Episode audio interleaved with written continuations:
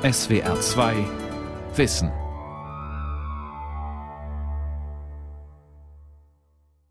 Ich bin in Deutschland geboren und bin doch in Deutschland ein Fremdling. Ich bin in Schwaben erzogen und bin auch in Schwaben ein Fremdling.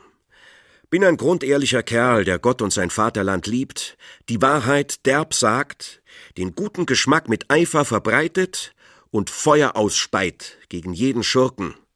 Mitteilen muss ich mich oder bersten. Kämpfer gegen Fürstenwillkür. Christian Friedrich Daniel Schubart. Eine Sendung von Marianne Toms. Der württembergische Aufklärer Schubert rebellierte wortgewaltig und geradezu verwegen gegen die Willkür feudaler Herrschaft. Er scheute keine Machtprobe mit der Obrigkeit. Im Herzogtum Württemberg wurde er im 18. Jahrhundert das prominenteste Opfer politischer Willkür. Er war aber zugleich ein hochsensibler und begabter Künstler. In Goethes Worten war Schubert der größte Klaviervirtuose seiner Zeit. Er begeisterte sein Publikum auch mit der von ihm selbst komponierten F-Dur-Sonate. Hölderlin wollte der Freund dieses Mannes sein, der mit vulkanischer Leidenschaft schrieb, komponierte, lebte und liebte. Respektlos attackierte Schubert die Verschwendungssucht absolutistischer Fürsten, die deutsche Kleinstaaterei, den mächtigen Jesuitenorden. Er schrieb verständlich und bildhaft für die kleinen Leute. Er wollte in seinen Worten stark und allgemein auf das Volk wirken. Und die Menschen liebten ihn dafür. Der Herzog von Württemberg aber verbannte den unbequemen Kritiker zehn Jahre auf die Festung Hohenasperg. Weil ihm das Schreiben dort verboten war, diktierte er seine dramatische Lebensgeschichte einem Zellennachbarn durch einen Mauerspalt. Hermann Hesse meinte nach der Lektüre dieser ungewöhnlichen Autobiografie, Niemand wird diese Bekenntnisse lesen können, ohne schon bei den ersten Seiten von der Wucht und Wärme dieses Menschen ergriffen zu sein. Christian Schubert wird am 24. März 1739 in Obersontheim bei Schwäbisch Hall geboren.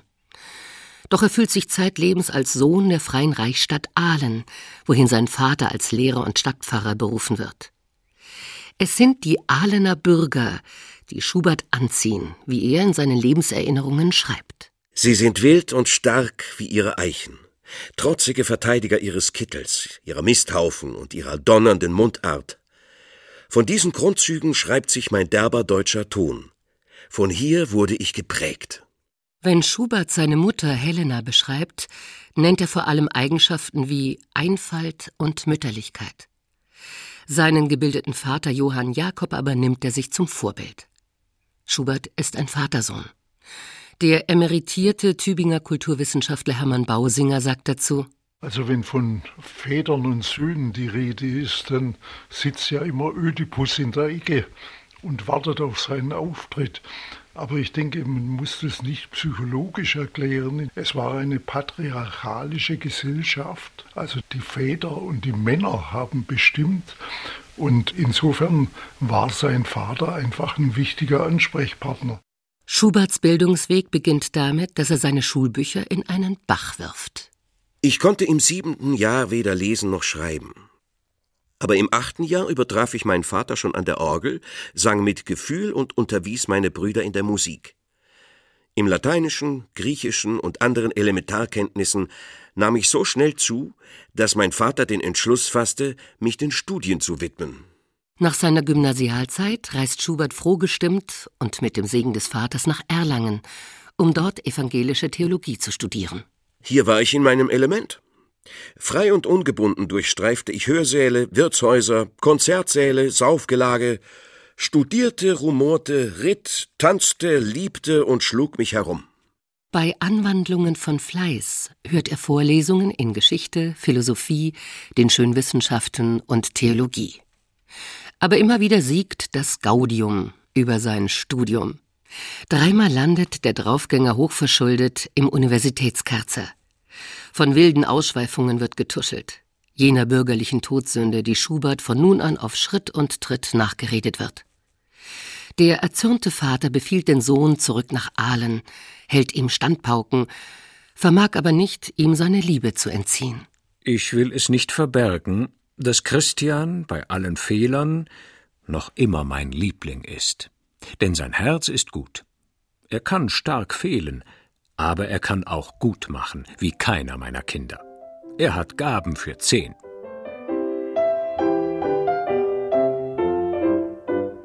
So sehr Schubert sein Vaterhaus liebt, so sehr bedrückt es ihn, den Eltern jahrelang auf der Tasche zu liegen. Wie ein rettendes Ufer ergreift der 24-Jährige die freie Stelle eines Knabenschulmeisters und Organisten in der kleinen Stadt Geislingen am Fuß der Schwäbischen Alb. Noch ist er ledig. Aber die Konvention seiner Zeit verlangt verheiratete Lehrer. So bittet er bald nach seiner Ankunft im Oktober 1763 den Geislinger Finanzbeamten Bühler um die Hand seiner Tochter Helena. Ein Vierteljahr später feiern sie Hochzeit. Voll der guten Vorsätze dichtet der junge Ehemann Alle unsere Sorgen, Weibchen, teilen wir. Gern will ich leben, gern in Eden schweben, aber Engel, nur mit dir. Helena und Christian Schubert haben zwei Kinder, Ludwig und Julie, die ihnen zeitlebens sehr am Herzen liegen. Die Ehe hält, obwohl er seine Frau immer wieder hintergeht. Aber zunächst muss er als Schulmeister für ihren Lebensunterhalt sorgen. An der deutschen Schule und der Lateinschule unterrichtet er täglich bis zu 150 meist lernunwillige Schüler. Ihre Eltern sind oft Analphabeten und halten Bildung für überflüssig. Schuberts Vorgesetzter, der Ortspfarrer, überhäuft ihn mit zusätzlichen Pflichten. Hermann Bausinger beschreibt diese Zeit als schwierig. Es ging ihm ja nicht gut in Geislingen, weil er ungeheuer viel arbeiten musste und äh, als kleiner Schulmeister nicht angesehen war. Er musste ja sein Gehalt teilen mit dem vorherigen Lehrer. Also es ging ihm auch materiell nicht gut. Ich denke, dass er die Kinder mehr gemocht hat als ihre Eltern, die ihm ja Schwierigkeiten bereitet haben. Aber er hat sich ganz offensichtlich auch geärgert über die Dummheit oder Sturheit, die eben auch bei diesen Kindern vorhanden war. Schubert entwirft mehr als 100 erhalten gebliebene Schuldiktate, in denen er wortreich und bildhaft zum Lernen mahnt. So heißt es in einem Der Reiche kommt durch sein Geld fort. Aber durch was soll dann der Arme fortkommen? Verachtet von jedermann muss er sein Brot vor der Türe suchen. O meine lieben Kinder, Gott bewahre euch vor Armut, aber noch weit mehr vor Dummheit. Einige Lateinschüler lohnen ihrem Lehrer die Mühe und schaffen es aufs Gymnasium. Schubert aber leidet unter der geistigen Enge des Städtchens. Es gibt keine Künstlerzirkel, keine Lesegesellschaften in Geislingen an der Steige. Also lese ich mich fast blind. Shakespeare, Mendelssohn, Lessing, Herder, Homer, Aristoteles, rauche Pfeife, trinke Bier und bin mürrisch gegen die ganze Welt. Dreizehnmal bewirbt sich Schubert auf eine ausgeschriebene Gymnasiallehrerstelle in der Freien Reichsstadt Ulm. Doch er wird hingehalten und schließlich kalt abgewiesen. Ungebremst donnert er seinen Frust gegen das Ulmer Religionsamt heraus. Herolde der Falschheit, riesenmäßige Pedanten, mit Staub gepudert, ungeheuer in Wolkenperücken.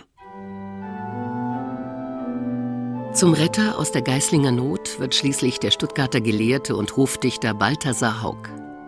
Dieser Freund vermittelt Schubert beim Württemberger Herzog 1769 eine Berufung als Organist und Musikdirektor der Stadtkirche in Ludwigsburg. Die Residenzstadt des absolutistisch regierenden Karl Eugen ist bei Schuberts Ankunft voll Glanz, Kultur und Laster. Unversehens gerät er so in die Nähe seines künftigen Todfeindes, des geltungssüchtigen Herrschers, der für Prunk und Protz die Staatskasse plündert, der junge männliche Untertanen als Soldaten verkauft, um sich und seinen Mätressen Lustschlösser und Theater bauen zu lassen. Karl Eugens selbstverliebte Huldigungsfeste kosten Unsummen, während das Volk darbt.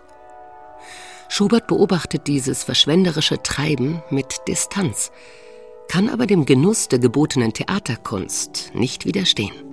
Man stelle sich einen Menschen vor, dessen Haupthang die schönen Künste sind. Wie er schwimmt in tausendfachen Wonnen, indem er hier den Triumph der Dichtkunst, der Tonkunst und Mimik vor sich sieht. Schubert darf aber auch seine zahlreichen eigenen Talente zeigen. In der Ludwigsburger Stadtkirche spielt er so hinreißend Orgel, dass der englische Musikhistoriker Charles Burney nach einem Besuch des Entzückens voll ist. Er ist von der Schule Bachs, aber ein Enthusiast und ein Original von Genie. Zu Recht argwöhnt Schuberts Vorgesetzter, der Dekan Philipp Zilling, dass die Ludwigsburger Kirchgänger lieber das virtuose Orgelspiel hören als seine Predigten.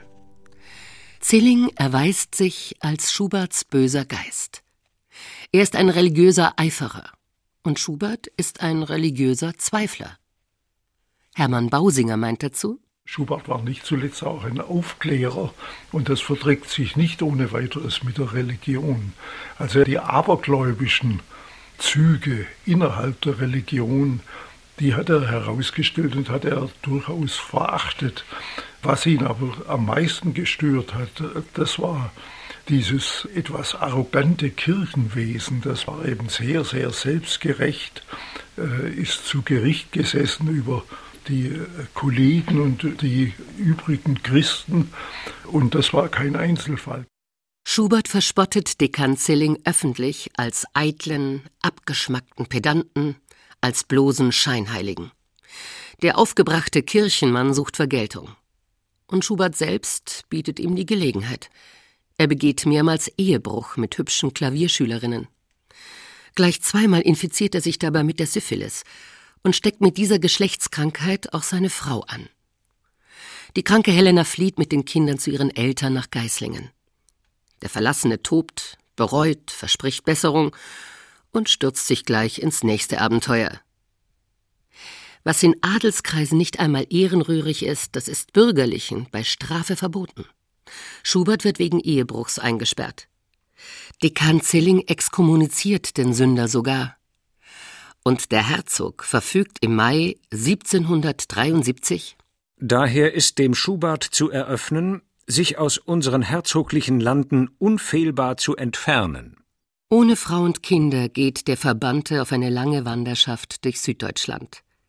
Ein herumirrender Fremdling, der sich in gnadenlosem Unsinn fortgerollt, wie er selber schreibt. In der Freien Reichsstadt Augsburg trifft er endlich auf einen Verleger.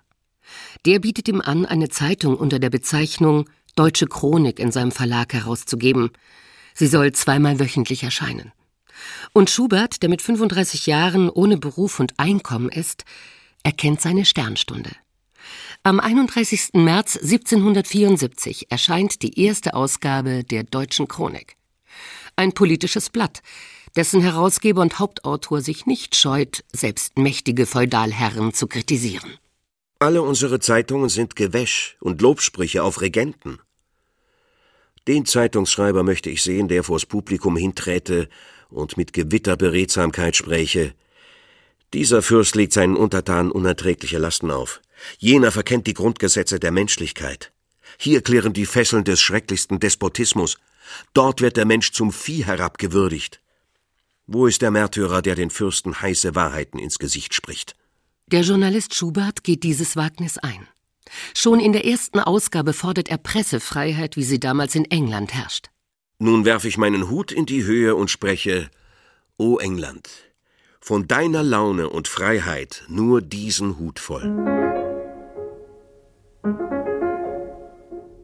Schubert setzt Berichte, Nachrichten, Anekdoten und Rezensionen neben Gedichte, Erzählungen und Fabeln.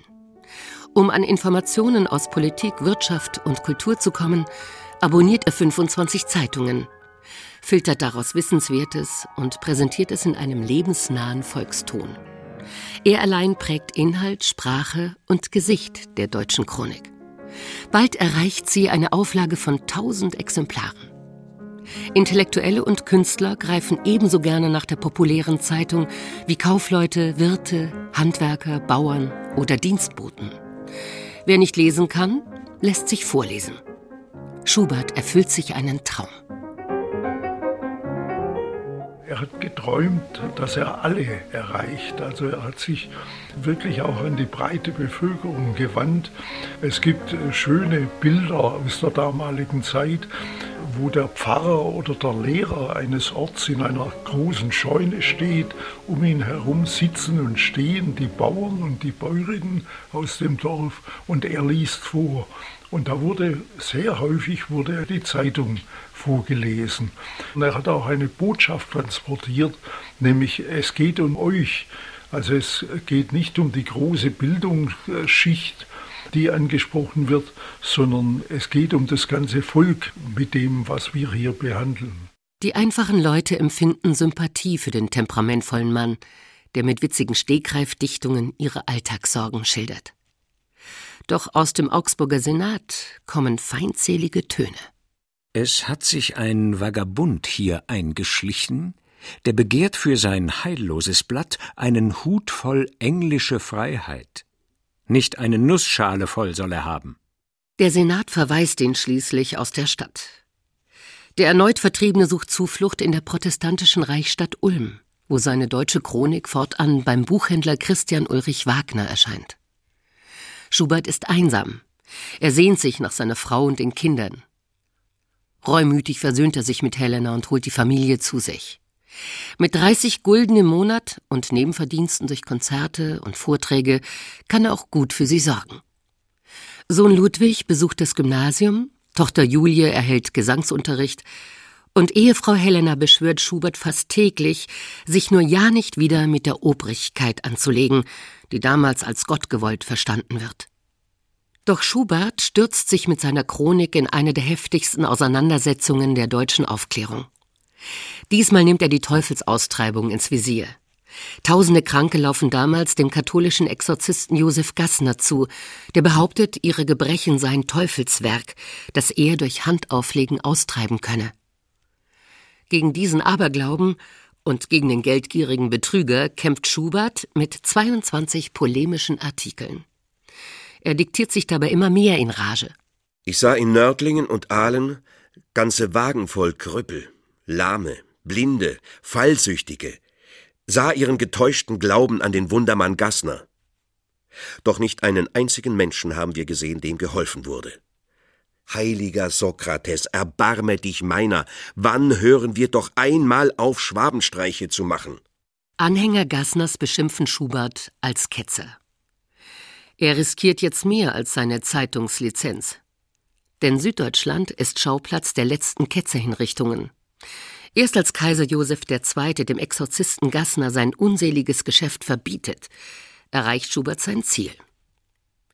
Sein Hauptanliegen ist freilich die Politik. Das betont auch Hermann Bausinger. Schubert hat ja also sich durchaus um die große Politik gekümmert und hat vor allen Dingen auch mit europäischen Maßstäben gemessen. Also das ist auch eine Besonderheit dieser Zeitung, dass er also nicht im Regionalen stecken geblieben ist, sondern dass er wirklich die Politik der Großmächte verfolgt und niedergeschrieben hat. Früher als andere deutsche Blätter macht Schuberts deutsche Chronik den amerikanischen Unabhängigkeitskampf gegen England zum Thema. Unsere Zeitungsschreiber, Ekels, vor diesem reichhaltigen, herzerhebenden Stoffe, machen lieber unseren Fürsten kriechende Komplimente. Doch schwimmt her. Hier wohnt die Freiheit, hier. Empört enthüllt Schubert den Verkauf deutscher Soldaten an die Briten, für die sie gegen die amerikanischen Revolutionstruppen zu Felde ziehen sollen. Hier ist eine Probe der neuesten Menschenschätzung. Der Landgraf von Hessen-Kassel bekommt jährlich 450.000 Taler für 12.000 Soldaten, die in Amerika ihr Grab finden werden. Der Herzog von Braunschweig erhält 65.000 Taler für 4.000 Mann Fußvolk. Der Herzog von Württemberg, Karl Eugen, der schon vorher mit Truppenverkäufen drei Millionen Gulden verdient hat, will weitere 3000 Mann an England verkaufen. Meines Wissens trieft das Schwert der Deutschen noch nicht vom Blute fremder Völker. Aber jetzt. Er hat ja das System auch attackiert, aber man darf, glaube ich, nicht vergessen, dass dieses System damals als verhältnismäßig natürlich erschien und erscheinen musste, weil es nichts anderes gab bis dahin und weil das ja auch entsprechend ideologisch abgestützt war durch das Gottesgnadentum. Und insofern ist es meines Erachtens verständlich, dass Schubert in erster Linie versucht hat, nicht etwa das System der Herrschaft äh, nun zu dekonstruieren, sondern dass er die Herrscher selber angegriffen hat, wo er Fehler gesehen hat. Also ich denke, äh, was er gemacht hat, war eigentlich rebellisch und revolutionär genug. Und deshalb ist er ja auch eingesperrt worden.